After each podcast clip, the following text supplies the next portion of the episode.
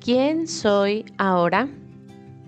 Sigamos hablando de las relaciones con otros, ya sean nuestros familiares y amigos cercanos, que valoramos y apreciamos su disponibilidad para con nosotros, que incluye su tiempo, su espacio y su energía, o ya sea también nuestra importante relación de pareja que, ah, cómo nos da de topes y nos enseña tanto.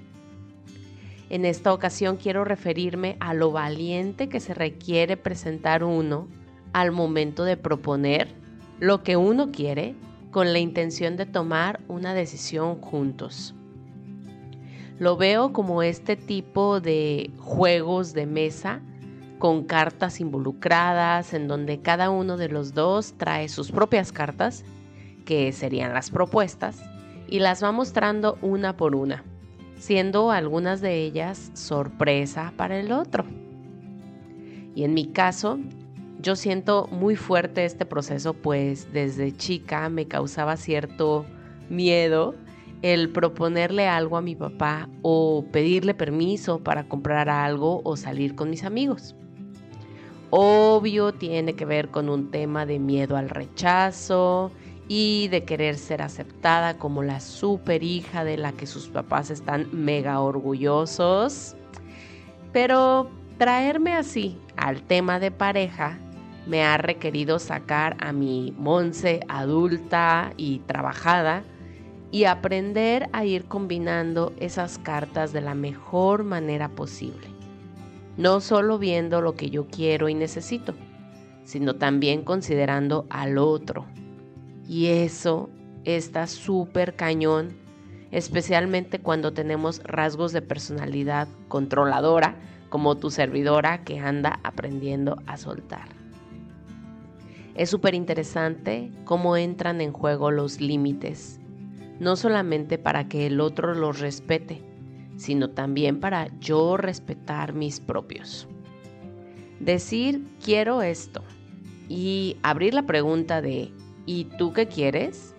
Conlleva incertidumbre y hay quienes estamos también aprendiendo a vivir con ella.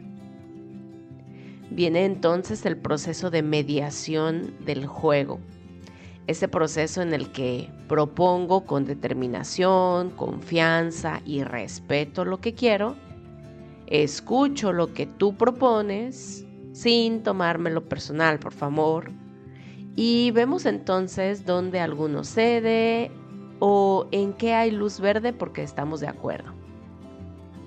Estar en pareja no es estar de acuerdo en todo, definitivamente. No es el cuento del príncipe azul que va a hacer lo que la princesa quiera, a la hora que quiera, como a ella le guste y sin queja ni excusa alguna. No, no, no. Tomar decisiones en pareja es renunciar temporal o permanentemente a algo que quiero o replantearlo para llevarlo a cabo con alguna amiga o con mi mamá, pues mi pareja de plano no es con quien se llevará a la realidad ese plan. Y también es gratificante y a veces hasta resulta mejor, ya que puede ser que sí estemos en sintonía y tengamos la misma propuesta o inclusive que su propuesta sea más divertida, más sensata, simplemente mejor que la mía y qué bueno. En esto se requiere humildad también. O sea, me queda claro que no es una competencia, aunque para quienes nos gusta ganar, a veces se siente que sí es así. En fin, Sigo aprendiendo a ser valiente para atreverme a tener esas conversaciones que pueden ser incómodas para llegar a acuerdos con otros. Y también prudente y sabia para elegir el momento ideal para hacerlo y la forma. Todo un trabajo estratégico sin duda. Qué gusto encontrarnos en la misma sintonía hoy recordando que la vida es tan solo un juego de colores. Agradezco de corazón tus comentarios a lo que hoy has escuchado, por lo que puedes contactarme a través de un mensaje por Instagram y unirte a nuestro canal de difusión en la misma aplicación para seguir en armonía. En la descripción de este episodio te dejo el enlace directo.